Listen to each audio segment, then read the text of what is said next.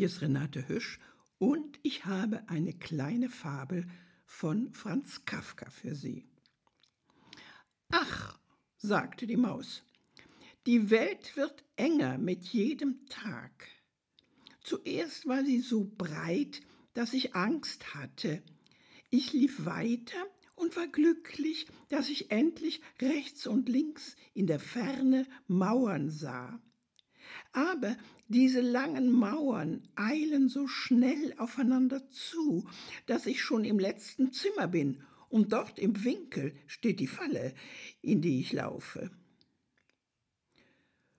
Du musst nur die Laufrichtung ändern, sagte die Katze und fraß sie.